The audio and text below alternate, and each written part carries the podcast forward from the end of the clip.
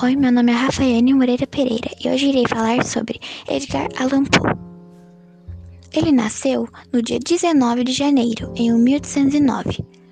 Ele começou sua carreira em 1831, com seu primeiro livro chamado Poemas, quando ele tinha apenas 13 anos.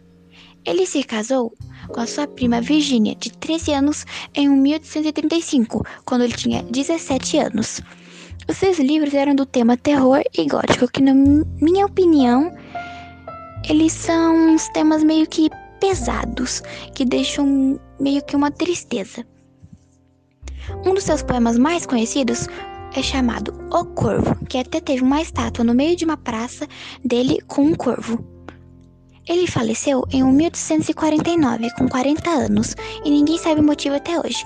São inventadas teorias e etc. de como ele morreu, se foi assassinado, se morreu de uma doença ou algo do tipo, mas o motivo real ninguém soube até hoje dizer.